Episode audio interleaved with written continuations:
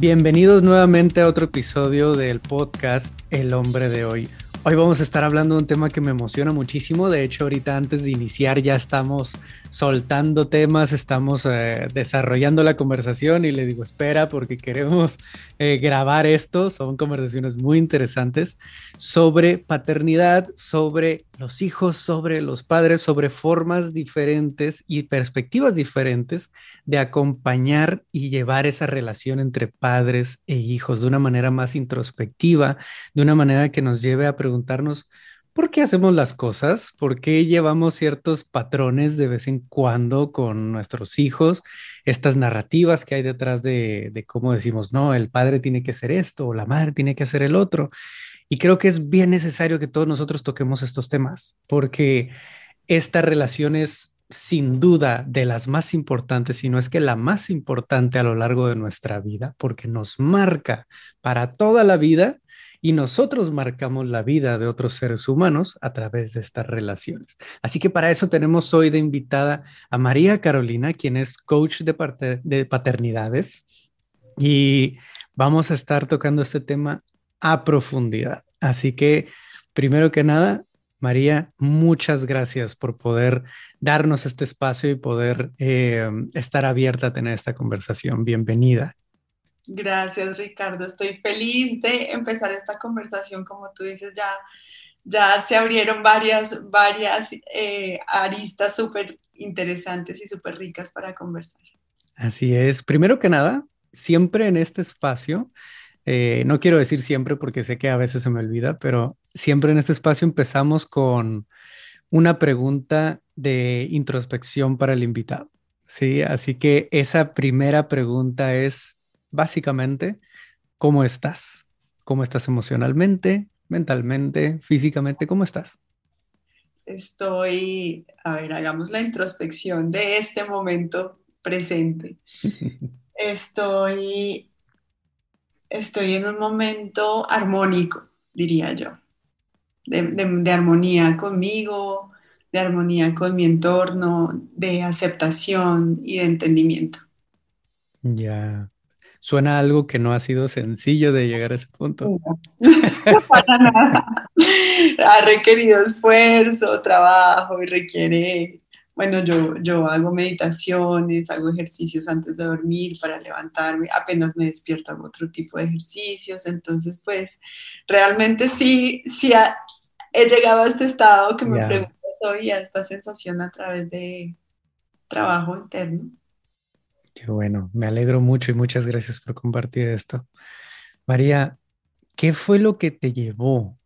¿Qué experiencia o qué camino de vida fue lo que te trajo aquí a donde estás ahora a trabajar en esto, en un tema tan profundo? Creo que lo menos que puedo decir este tema es que sea un tema sencillo. Eh, así que, ¿qué experiencia o qué camino, qué, qué fue lo que te trajo a este punto? Bueno, Ricardo, creo que la vida como siempre nos lleva a donde tenemos que llevar, a donde tenemos que llegar y yo creo que en mi caso a mí me preparó toda la vida para esto. Yo siempre soñé con ser mamá. Tuve una época de juventud en donde pensaba en la, sobre, la sobrepoblación mundial y todo eso que dije no voy a tener luz, pero rápidamente la superé. Eh, y después de, de de tener hijos realmente. Bueno, yo empecé a estudiar, a leer libros y eso desde, desde que quedé embarazada, pero nada te prepara para, para lo que viene. Es, es una cosa, es una relación, como tú dices, tan profunda, tan, tan del alma que nada te prepara y realmente fue, yo no me esperaba que fuera tan hermosa como difícil.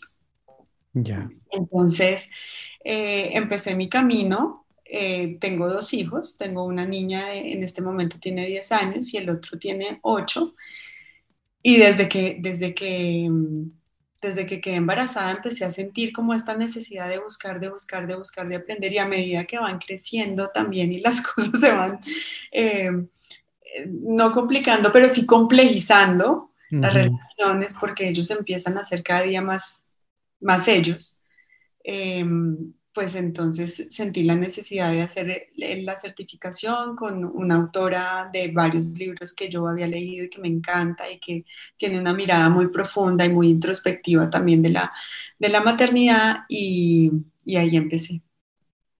Buenísimo. Suena que ha sido un camino largo,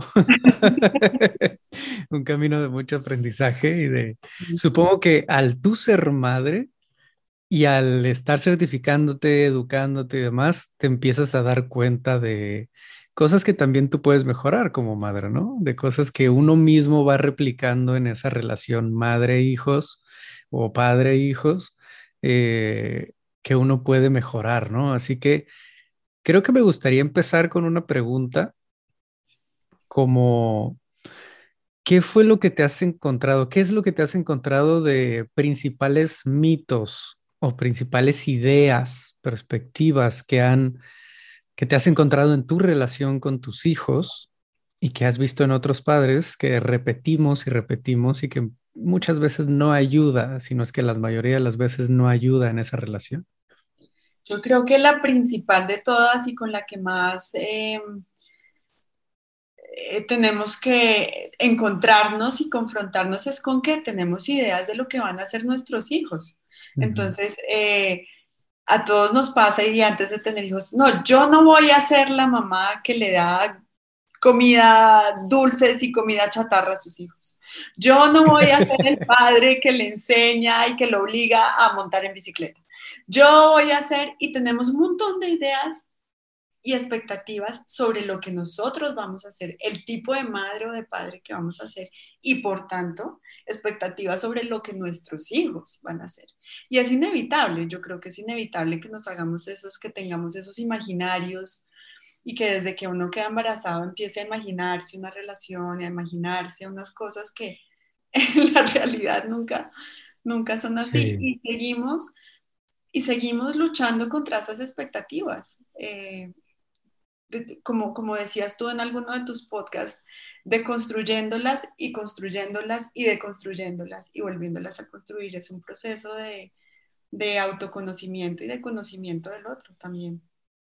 Y esa es la parte más complicada, ¿no? De mantener ese, esa mente abierta, pero también esos ojos y oídos bien abiertos para darte cuenta de cuando estás teniendo un prejuicio, una expectativa, o algo que no es realmente lo que está ahí, ¿no? Que estamos viendo a nuestro hijo como nosotros queremos verlo, como nosotros queremos ponerle esa etiqueta o esas expectativas o ese proyecto de vida para nuestro hijo o nuestra hija, pero que no es realmente ellos, ¿no? Que no es realmente nuestros hijos. Así que creo que es una parte bien importante de, de abordar este tema y lo voy a seguir repitiendo porque algo que hemos mencionado, que he mencionado mucho en el proyecto, es que muchos de nuestros patrones se ven repetidos a lo largo de las generaciones, que no somos seres que inventen nuevas maneras, así como así, mucho menos en la infancia. Somos seres que observan, exploran y repiten lo que les hace sentido de su entorno. ¿no? Y sobre todo a lo largo de la infancia. Ya en nuestra adultez podemos ponernos creativos, eh, empezar a cuestionar y empezar a modificar y cambiar eh, a diferentes decisiones y empezar a armar nuevos caminos, pero en la infancia es observar y, y, seguir ejemplos. Así que no, no, no me extraña que empiece a haber cierta visibilidad en cómo es que existe este trauma generacional, estos patrones generacionales, este repetir eh, patrones que hemos estado viendo desde pequeños.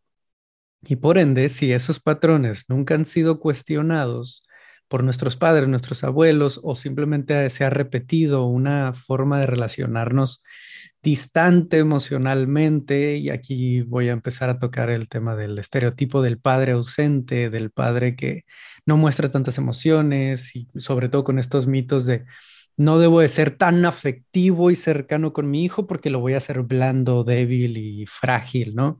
En lugar de hacerlo duro y, y un hombre, y tengo que ser entonces de alguna manera distante emocionalmente.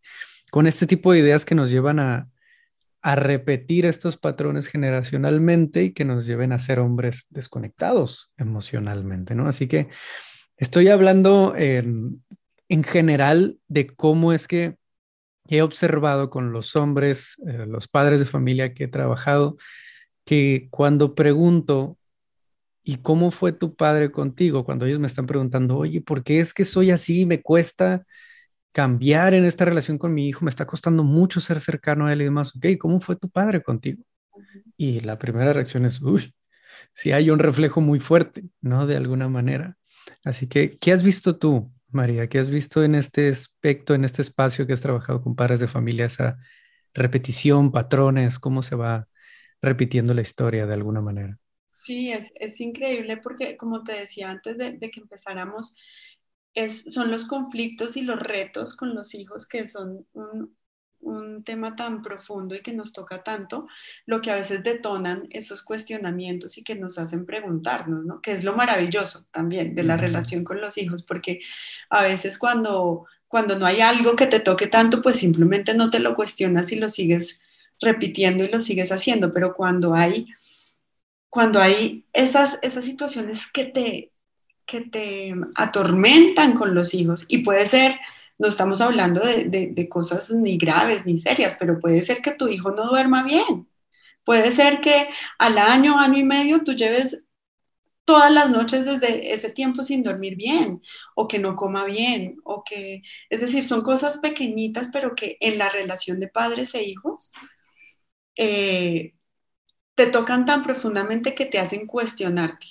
Entonces, como, como tú lo dices, creo que eso es lo más valioso de las relaciones con los padres y de las relaciones entre padres e hijos, y es que nos invitan a cuestionar por qué, por qué, por qué me estoy comportando así, por qué no puedo conectar, por qué me desespero tanto con que no coma o con que no duerma o con una pataleta, porque los gritos, por ejemplo, de un niño o el llanto de un niño me, me, me generan esta, esta angustia y vamos a investigar y vamos a preguntarnos y vamos a cuestionar y simplemente estamos repitiendo patrones porque probablemente esos mismos gritos o esa misma represión de no gritar, de no mostrar tus emociones, de quedar, no llores, no, quédate callado, que los demás no te oigan, no sé qué, es, es lo que se está reflejando hoy en la relación con nuestros hijos también, ¿no? Entonces, sí, siempre es una hermosísima invitación a sanar, a sanar también nuestra propia infancia. Hace no mucho escuché una frase, bueno, creo que ya fue el año pasado, escuché una frase que se me quedó y que quiero tener bien presente por mucho tiempo, sobre todo en este trabajo, que decía, o sanas tus heridas o las transmites.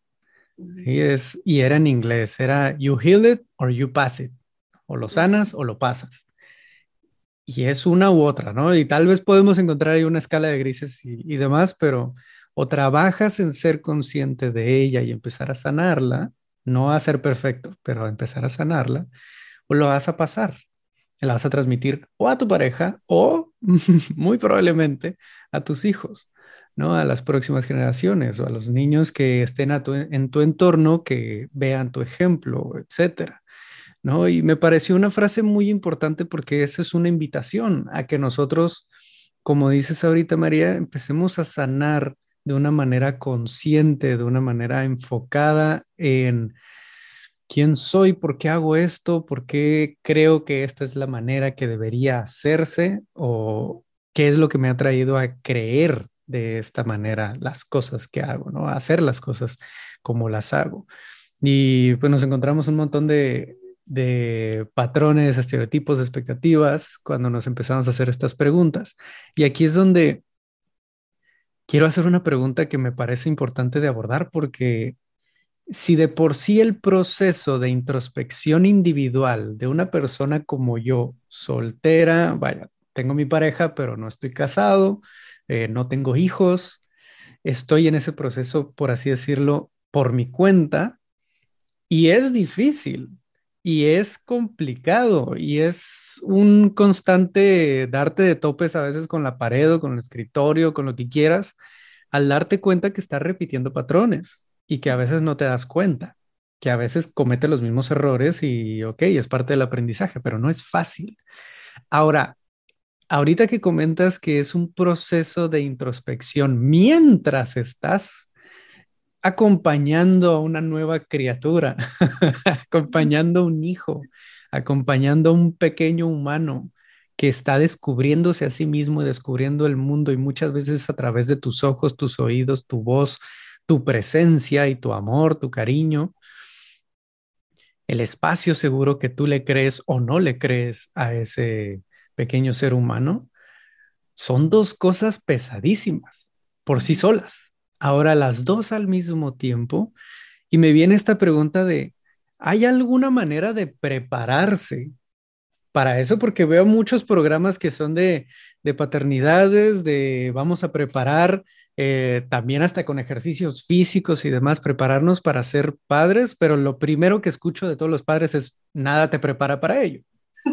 Y es, es entendible, por supuesto, nada es tan real como ya lo real, ¿no? Pero ¿hay alguna manera de prepararnos para un proceso tan difícil como se escucha, de llevar una introspección al mismo tiempo que estás acompañando a un ser humano en, ese proceso tan maravilloso, pero a la vez tan retador?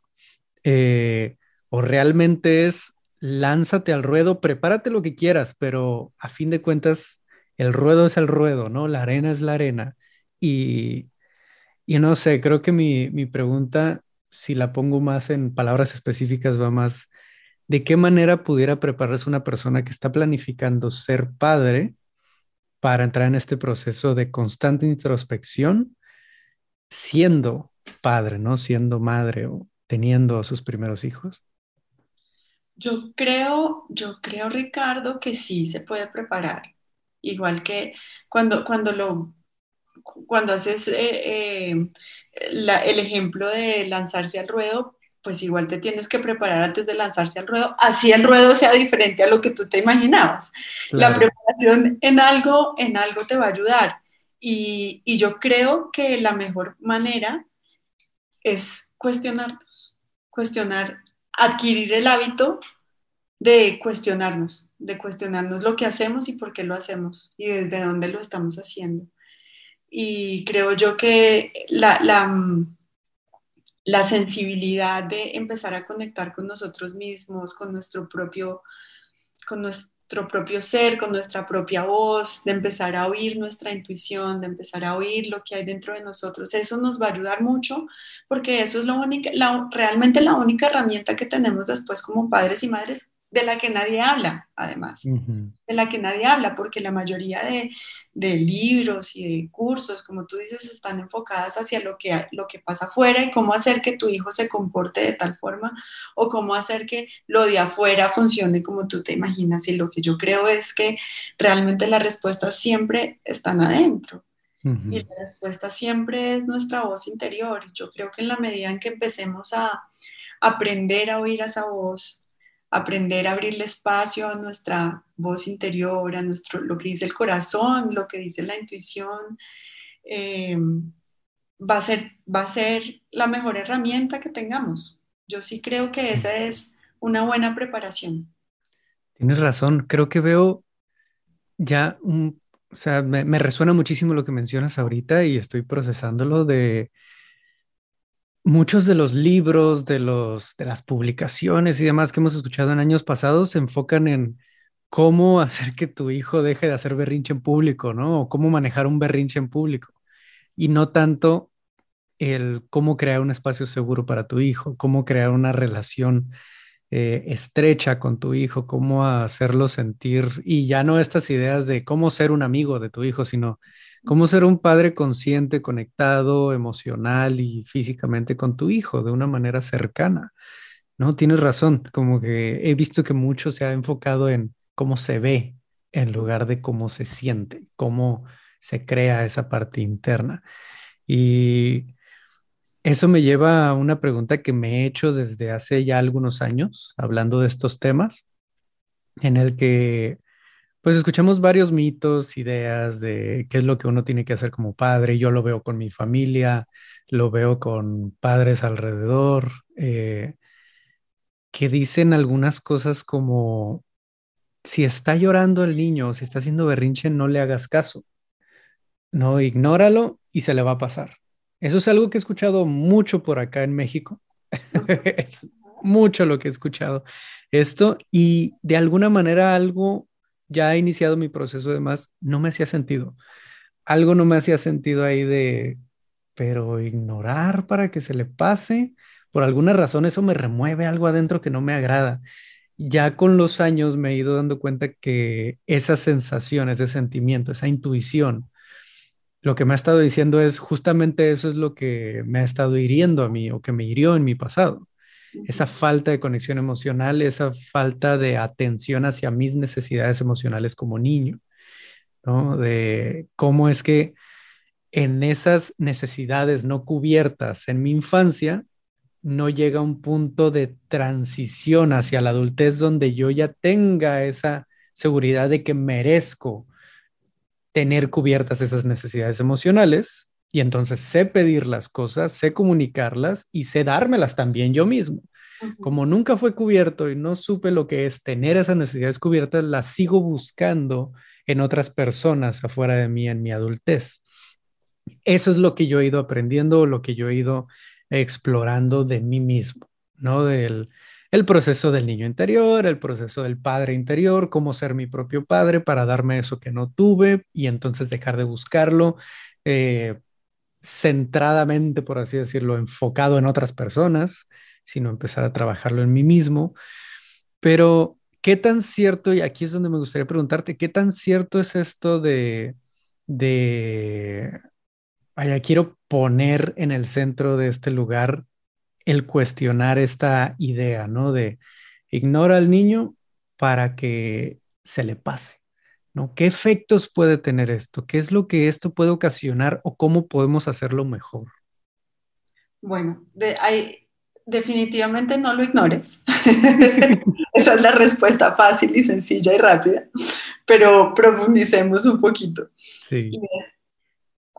porque no lo ignores. De hecho, hay un montón ahora de, de, movimientos. Hay uno muy, muy popular que se llama disciplina consciente y es validar sus emociones y validar lo que estás sintiendo. Entiendo que te estás sintiendo así, entiendo que estás frustrado, triste, ayudarles a poner las, las emociones en palabras para, para reconocerlas y para que ellos mismos aprendan a gestionarlas. En fin, eso es la parte práctica y la parte... Em, exterior del, trabajo, pero la parte interior es qué estoy sintiendo yo, porque eso lo puedo hacer si yo estoy tranquilo y yo estoy calmado y yo estoy validando mis propias emociones. Pero si esa pataleta la está haciendo y algo, te voy a poner un ejemplo que me pasaba a mí y que lo fui descubriendo con el tiempo. Las pataletas que mis hijos hacían delante de mis papás, de mis, de mis padres, sí me causaban mucha más angustia que las que hacían aquí cuando estábamos solos en, la, en, nuestra casa. Claro. Entonces, claro, yo perdía completamente la compostura, empezaba yo a hacer mi propia pataleta, tratando de controlar la de mis hijos. Y entonces me hasta que empecé a preguntarme, ¿cuál es la emoción mía que yo no estoy validando? ¿Qué es lo que hay dentro de mí que yo no estoy pudiendo hacer? Porque, digamos, el, el, el, deber ser y lo que tú lees es validar la emoción del niño, ponle las palabras, no sé qué, todo eso se puede hacer siempre y cuando tú hayas hecho tu trabajo interior. Porque seguir técnicas y seguir herramientas, pues se ve fácil pero en la vida real no lo vamos a poder hacer si no hemos hecho, como tú dices, un trabajo interior de repaternarnos a nosotros mismos, de, primero aceptar nuestro niño interior, de reconocer esas emociones del niño interior. De hecho, también hay una frase en inglés que me encanta y es, eh, the only way, eh, bueno, la única forma de atravesarlo es atravesándolo. No hay otra forma. Si ignoras una emoción, lo único que logras con eso es que crezca dentro de ti. Entonces imagínate lo que pasa con un niño. Les estamos enseñando a hacer lo mismo que a nosotros nos ha costado tanto trabajo de construir. Sí, soltar. ignorar nuestras emociones, ignorar lo que está pasando dentro de nosotros, no nos, no nos construye, nos dificulta mucho el camino, tú lo sabes más que yo. Entonces es eso que tú sientes, esa incomodidad que sientes con esa frase, ignóralo eso es a lo que yo me refiero con óyete y reconoce dentro de ti cuál es el llamado. cuál es el llamado que hay dentro de ti, seguir una frase porque es la frase común o porque es lo que todo el mundo ha hecho durante tantos años, no quiere decir que sea lo que funcione. Entonces, esta es una maravillosa oportunidad para reconocer las emociones del niño, pero reconocer las propias también. Y identificar si soy capaz de acompañarlos porque me estoy pudiendo acompañar a mí. Suena que es un espejo mucho más profundo, ¿no? El tener hijos. que escuchamos mucho esto alrededor de la psicología, el coaching y diferentes aspectos de introspección en que las demás personas son espejos, ¿no? Cuando algo te choca, te checa, etcétera. Y pues ya suena a cliché, pero tiene mucha verdad ahí detrás. Y suena que la relación con los hijos es un espejo bien denso, ¿no? Porque algo que yo trabajo mucho es, eh, yo en mis sesiones con, con mis clientes, específicamente hombres, trabajo algo llamado el trabajo de sombra que es un aspecto, un proceso desarrollado por, por el psicoanalista Carl Jung, que menciona cómo es que esa sombra muchas veces se muestra de maneras eh, muy reactivas, muy eh, a la defensiva, al ataque, a la evasiva, de muchas maneras que, que reflejan también nuestro sistema de supervivencia, ¿no? De cómo no incomodarte, cómo evadir la incomodidad, ¿no? La sombra es muchas veces la manera en la que nos autosabotea, evadir la incomodidad. Y la mayoría de las veces donde surge esta sombra, esta reactividad, es cuando hay algún tipo de relación de poder. Sí, lo, lo pongo entre comillas, lo digo entre comillas aquí, porque hay muchas situaciones donde no deberían ser relaciones de poder, sino una relación de colaboración, pero lo vemos como relaciones de poder y ahí surge esta sombra al ver a alguien más como algo inferior. ¿Cómo es que esto se expresa de una manera más clara? Bueno, eh, puede ser con un animal, por ejemplo, en un caso muy específico. Eh, cómo tratamos a las mascotas muchas veces puede ser de una manera muy reactiva porque no va a decirnos nada de regreso, así que es más fácil que salga esa sombra, que salga esa reactividad con los hijos porque hay una relación ahí de autoridad en el que ellos no te pueden decir nada, entre comillas, y entonces hay una relación mucho más, eh, más, que puede ser, puede tender más a esa parte. Si no hay introspección, puede tender más a la reactividad, al levantar la voz, al no me contestes, al no somos iguales, al diferente tipo de frases que pueden ser bastante dañinas, o en, o en un aspecto laboral también, de un jefe hacia sus subordinados. También lo vemos que puede ser muy dañino, que es algo que no haría con su pareja o es algo que no haría con, con sus compañeros o con quienes ve iguales, sino con alguien que ve inferior, ¿no?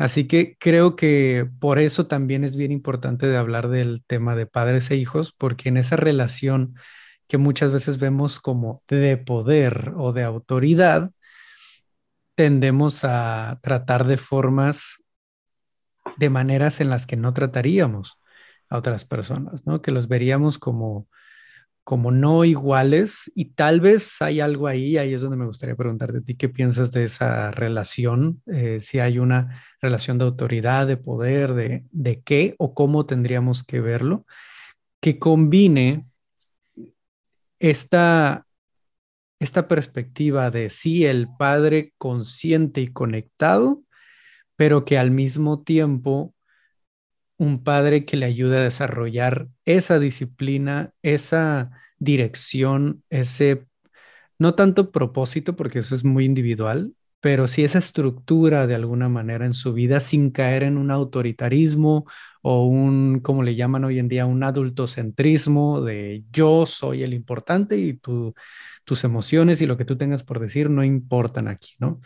¿Cómo empezar a tocar ese balance, ¿no? Entre tampoco ser súper permisivo y dejarlo hacer todo, porque aquí estoy repitiendo simplemente las ideas que, que escucho constantemente, ¿no? De, no, es que si le doy chance de que hable y diga y demás, va a ser súper prepotente. Y si le doy de nalgadas y le doy con la chancla de más, va a ser bien disciplinado porque a mí me funcionó.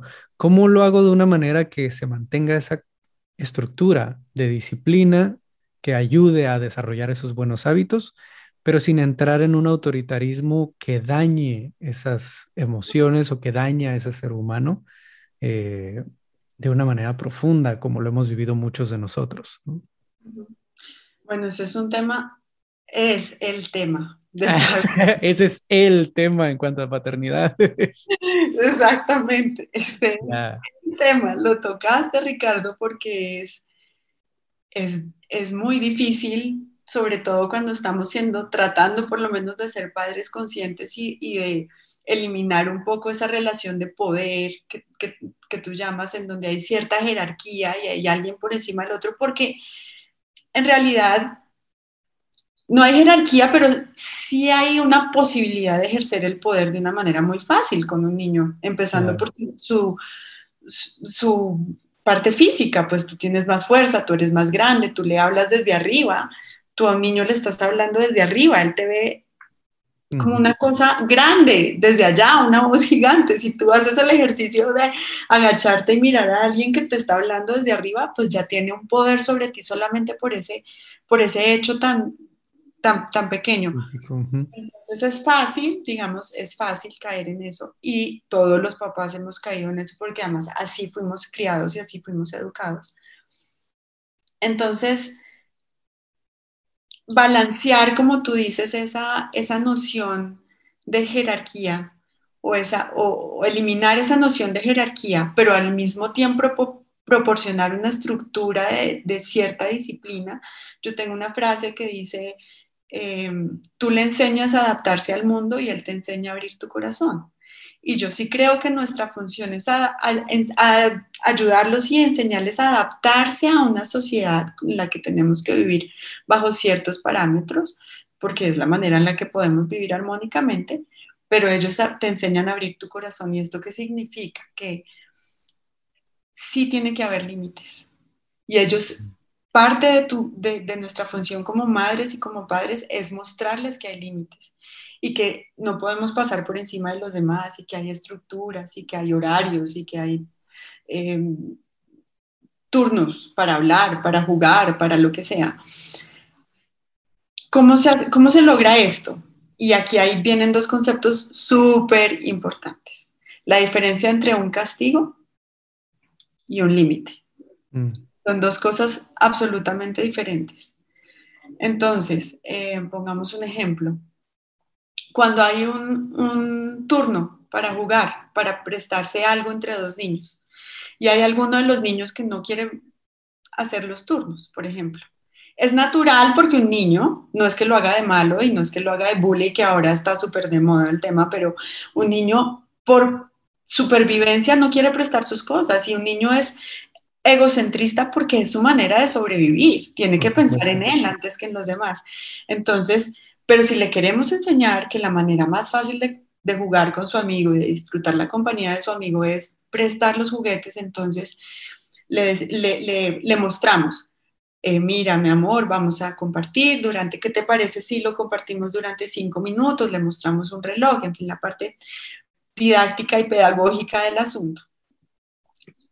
Si tú no puedes cumplir con, si tú no puedes prestar el juguete, vamos a tener que guardar el juguete.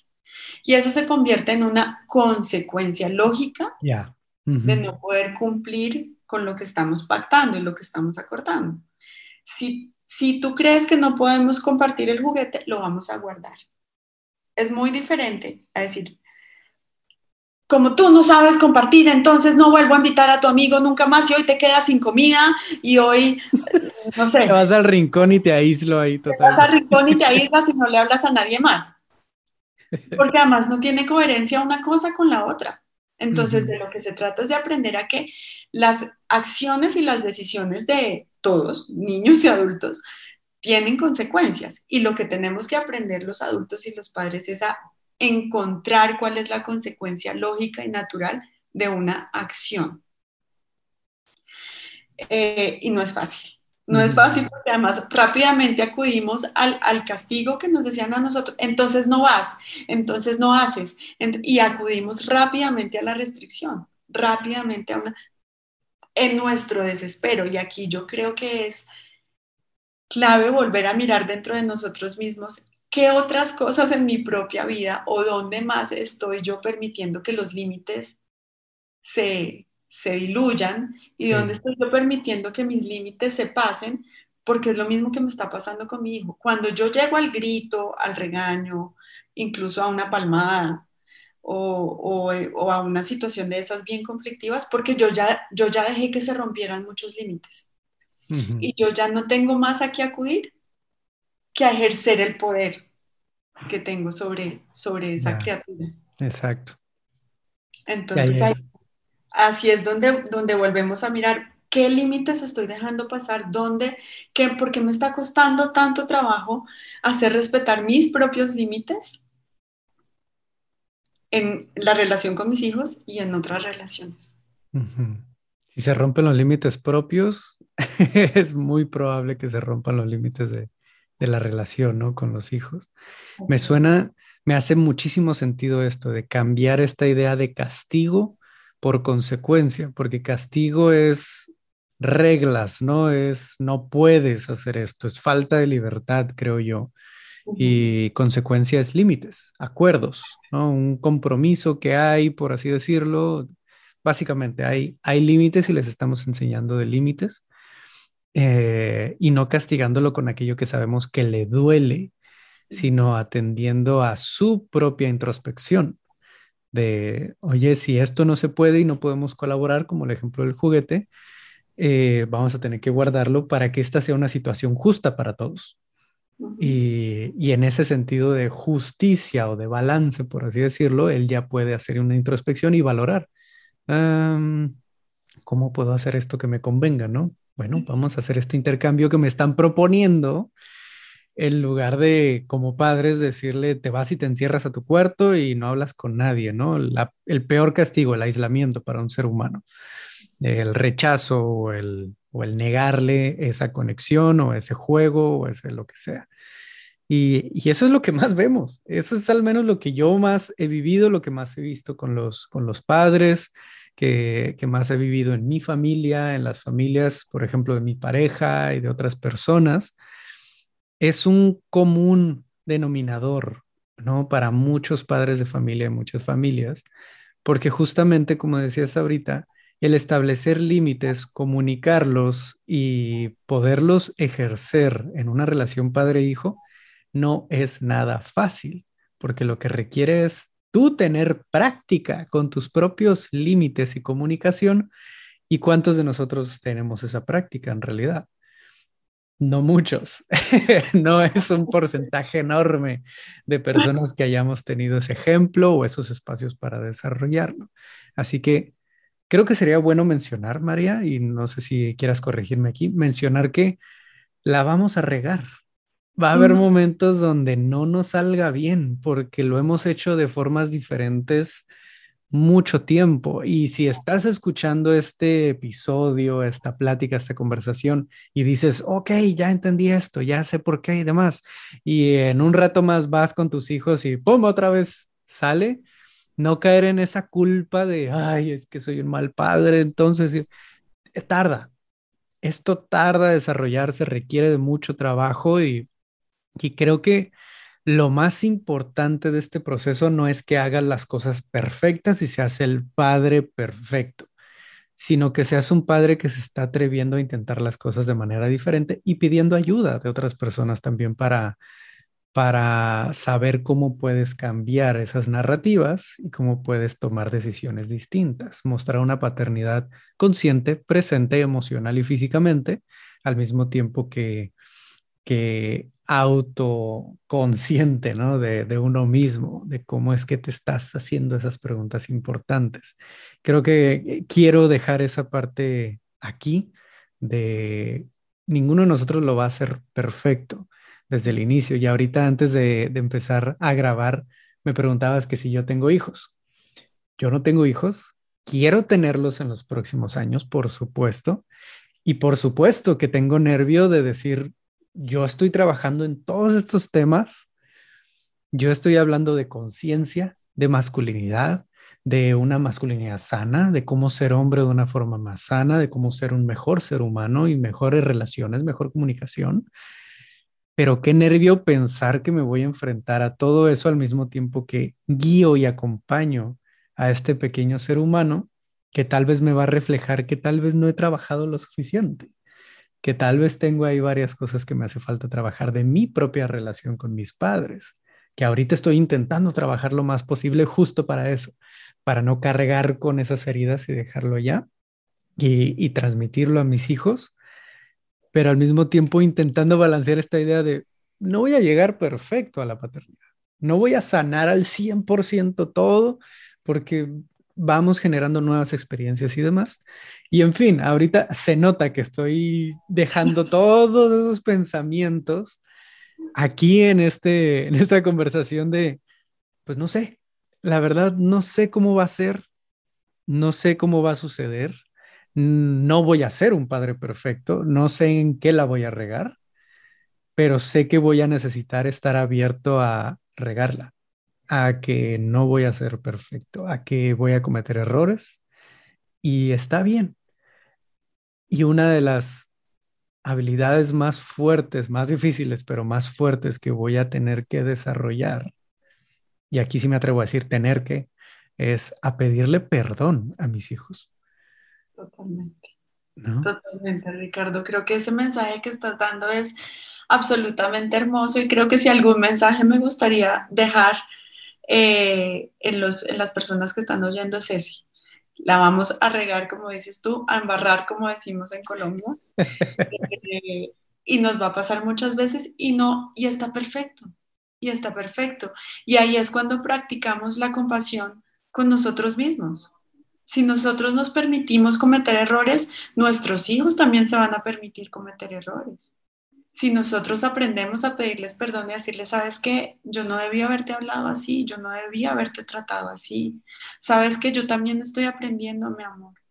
Yo también, sabes que yo también estoy aprendiendo a ser mamá, yo también estoy aprendiendo a ser papá. Te pido perdón y me comprometo a seguir aprendiendo, a seguir dando lo mejor de mí, pero voy a volverla a embarrar otra vez. Es, esa autocompasión es otro de los grandes caminos que yo he recorrido, porque como tú dices, a veces creemos, y te oí también en otro, en otro episodio tuyo, a veces creemos que porque estamos en este trabajo de conciencia y porque estamos en este camino, somos un poquito, poquito mejores que los demás. Tenemos un, a veces nos confundimos con que vamos a ser mejores padres o vamos a, ir y realmente no hay ni mejores ni peores, cada uno está en el camino que está y no hay meta y no hay lugar a donde llegar. De aquí nos vamos a seguir con, nos vamos a ir con un montón de aprendizajes entre el entero.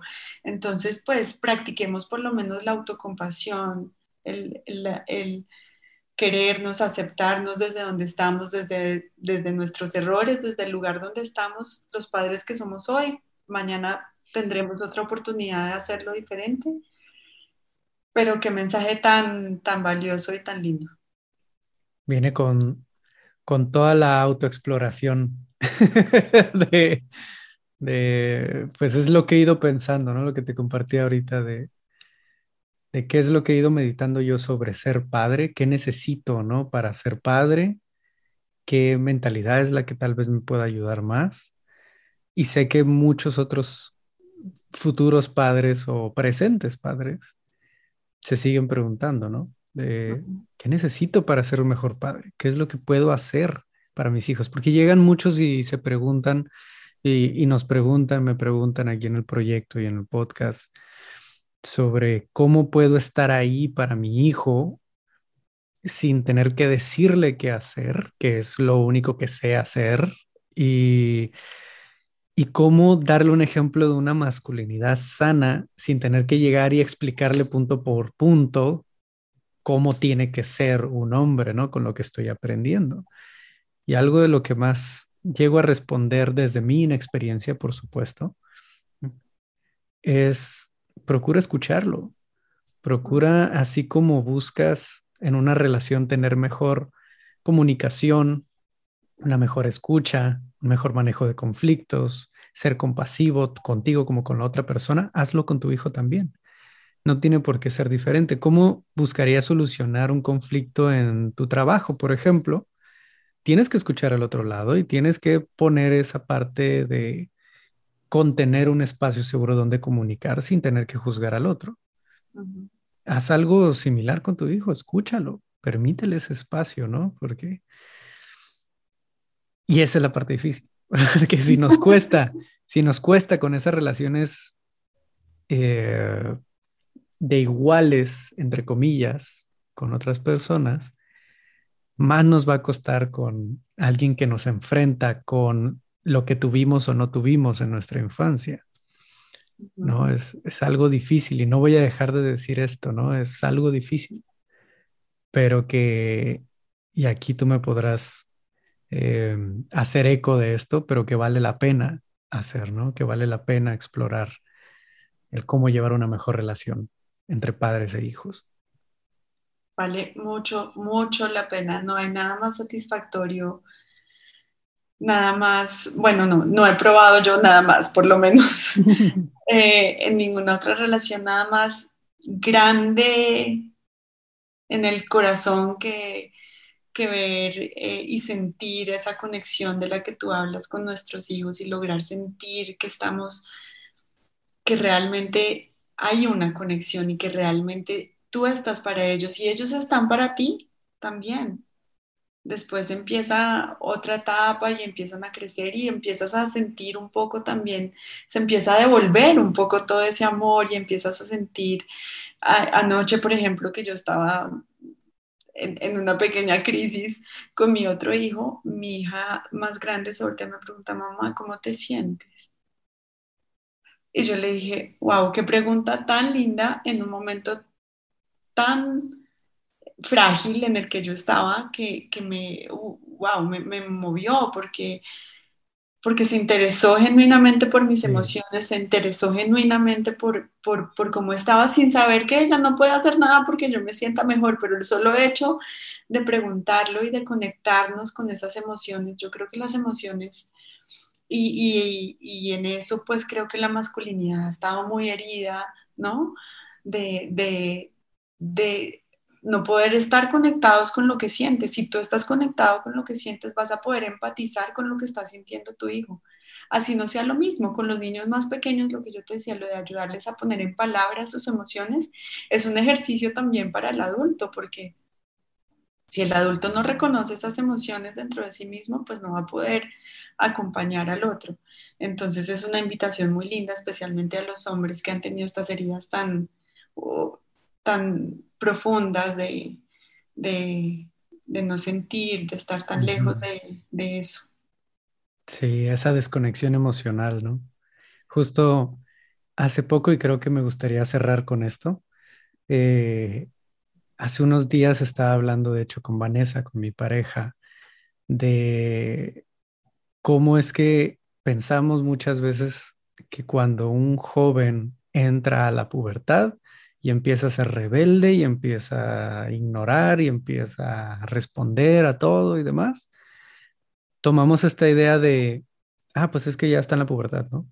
Ah, es parte de. Y a mí eso, como lo que mencionaba al inicio, no me suena. Me suena a que muchos de nosotros entramos en una etapa de rebeldía entre nuestros 12, 13, 14 años, porque no hemos tenido un espacio seguro en donde hablar, conectar, escucharnos, donde ser escuchados y donde ser acompañados, guiados y aceptados. Creo yo, y me gustaría cerrar con esto, creo yo que cualquier persona, sea un niño, un joven, un adulto, que se siente escuchado, aceptado, amado, visto y tiene un lugar seguro, no tendría por qué empezar a actuar de una manera rebelde, grosera o contestona o reactiva, ¿sí? Lo vamos a hacer, somos seres humanos y sucede, pero que esa sea la constante es un indicador de que hay algo, una necesidad emocional humana que no se ha cubierto, ¿no? Me gustaría cerrar con esta parte porque este es un mito que he escuchado muchas veces sobre, no, es que es puberto, es que tiene 12, 13 años y está en la etapa, cuando en realidad es un tema de la paternidad es un tema de esa relación, ¿no? ¿Qué tan cierta es esta parte? Pues hay un componente físico y hormonal que es innegable y es un cambio para, para ellos, se están autodescubriendo, entonces de alguna manera también están atravesando por un proceso de, de, descubrir nuevamente quiénes son, de descubrir nuevas sensaciones, de descubrir, están mirando más hacia afuera cambia el centro, digamos, cambia el centro de, sus percepciones de estar muy hacia adentro, hacia su propia supervivencia, a estar más hacia afuera y los roles sociales. Entonces, eso pone cierta presión sobre mm. cualquier ser humano. Es un cambio físico también al que hay que adaptarse. Entonces, es un proceso de cambio y de adaptación, pero estoy de acuerdo, no necesariamente tiene que implicar una rebeldía y unos gritos y una eh, digamos, la crisis a la que estamos acostumbrados, que es eh, esos años. Sin embargo, pues hay muchas teorías del desarrollo que lo sustentan y lo hablan así, el desarrollo mm. infantil, pero decía un, un maestro que, que, yo oí mucho y es que durante todos estos años, hasta los 11, 12, 13 años, lo que hemos hecho nosotros es grabar, como tú decías, grabar, grabar, grabar, recibir, recibir, recibir y grabar en nuestro en nuestro disco duro, en nuestro computador y grabamos toda esa información y a partir de los 10, 11, 12 y de esa etapa empezamos a ponerle play a todo lo que grabamos. Cuestionar todo, ¿no? Ah, exactamente. Cuando ponemos play, pues hay cosas que nos gustan, pero hay otras que no. Mamá, tú me dijiste que esto era así y me estoy dando cuenta que así no es, o así no me gusta. Entonces, sí es, sí es un momento de choque, sí es un momento de cuestionar, sí es un momento de adaptación, de, cambio. En esa medida, pues genera cierta crisis, digamos, pero no necesariamente tiene que ser... Eh, conflicto constante, ¿no? Buenísimo. Esto me trae muchísima más claridad y espero esto esté trayendo más claridad y más herramientas a todos los que, los que nos están escuchando.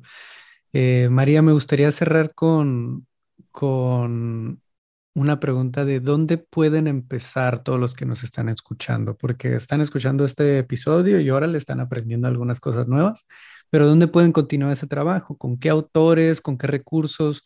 ¿Con qué eh, estás trabajando tú? ¿Qué les recomiendas para poder tomar unos primeros pasos? Bueno, yo tengo una cuenta de Instagram que se llama Padres y Amor Consciente y allí pues publico varios, hablo de varios temas específicos y pues ahí están mis datos para los acompañar a los padres que quieran un acompañamiento. Em, pero hay autores maravillosos, tengo dos en particular, una es la, la, doctora con quien yo me certifiqué como, como coach para padres que se llama Shefali, eh, Shefali con, con S se llama Shefali Zabari, que es T-S-B-A-R-Y. Ella es una. El otro eh, que me encanta es Daniel Siegel, que es un autor también norteamericano. Buenísimo, muy bueno. Varios libros que me encantan, son muy didácticos, muy prácticos, muy, muy aterrizados. Tiene varios, varios temas, hay, hay, varios libros, hay uno que me encanta, que fue el primer libro que yo leí sobre el tema de paternidad y se llama Em, parenting from the inside out, como paternando desde adentro hacia afuera. Ese es divino. Ese lo tengo eh, aquí justamente enfrente de mí. ¡Wow! es espectacular, es divino. Sí, son buenísimos. Ese es un buen abrebocas. Eh, ellos dos me encantan. Eh, hay otra que se llama Tina, Tina Brown, que escribe con Daniel Siegel. En español hay uno que se llama Roberto Guarín, que es un psicólogo, un psiquiatra. Em, y bueno, yo creo que con esos tres o cuatro es suficiente para empezar. Perfecto. María, pues muchísimas gracias por este espacio, por este tiempo que nos estás dedicando aquí. Eh, todos los datos de María los voy a poner aquí en las notas del episodio, en el podcast, en YouTube, donde sea que nos estén viendo. Eh, voy a añadir la cuenta para que puedan acercarse con ella, un poco de la bibliografía que nos compartió ahorita, para que si quieres continuar con este trabajo y, darle seguimiento a esto que estás aprendiendo, tú como futuro padre o como presente padre o como un padre que está queriendo trabajar en esa relación con sus hijos, eh, que puedas tener más herramientas, que puedas tener un espacio donde hacerlo o personas con quien acercarte para trabajarlo. Así que bueno, gracias por estar en este en este espacio, María. Gracias por aceptar la, invitación de poder estar aquí con nosotros y enseñarnos tanto. Ay, a ti, Ricardo, de verdad que la, el aprendizaje es mutuo como siempre y de verdad que mil gracias por, por lo que haces, por la información que, que llevas, por el mensaje y me encantó haber estado contigo hoy. Te mando un abrazo y un abrazo para todos los que nos están escuchando. Cuídense mucho.